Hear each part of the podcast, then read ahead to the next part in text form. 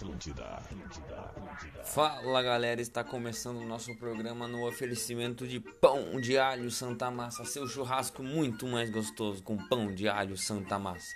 E Racon Consórcios, para você que quer comprar seu imóvel, seu apartamento, sua casa ou seu carro. No nosso programa de hoje, para começar, vamos falar rapidinho com o pessoal da matemática, explicando um pouquinho sobre o que são matrizes. Então, o que é uma matriz para vocês da matemática? É uma matriz aquilo que é uma tabela organizada em linhas e colunas, no formato M por N, onde M representa o número de linhas na horizontal e o N é o número de colunas na vertical.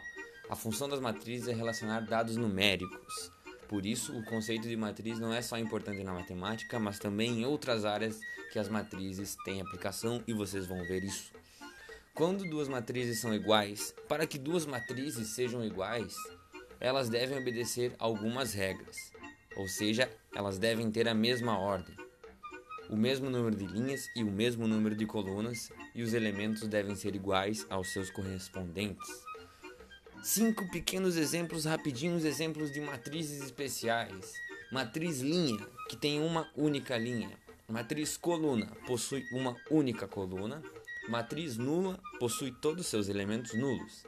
E matriz quadrada possui o número de linhas iguais ao número de colunas.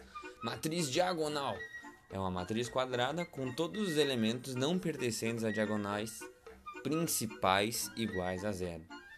Quais são as operações que podem ser realizadas com as matrizes? Matriz transposta, matriz adição, subtração e oposta. Começando com a subtração, as duas matrizes de subtração devem ser da mesma ordem, e a diferença delas deverá dar como resposta outra matriz e também de mesma ordem. Assim temos, se subtrairmos matriz A de matriz B, teremos uma matriz C de mesma ordem. Matriz adição é uma operação que possui a soma de duas matrizes. Duas operações distintas são definidas como a soma de matrizes, a soma termo a termo e a soma direta. A matriz oposta é uma matriz que é multiplicada por 1. Dessa forma, assim como o oposto de 9 é menos 9, a matriz oposta de A é menos A. Portanto, basta inverter o sinal dos elementos da matriz. E a matriz transposta é obtida transportando-se ordenamente os elementos das linhas de A para as colunas da transposta. Um exemplo de matriz no ramo da informática e da mecânica, que abrange os dois, é que matrizes são utilizadas em tabelas, matrizes são aplicadas à informática, matemática aplicada à informática. Uma empresa de mecânica precisa de muitas tabelas para manter o controle das suas peças, dos seus funcionários, dos seus investimentos, etc.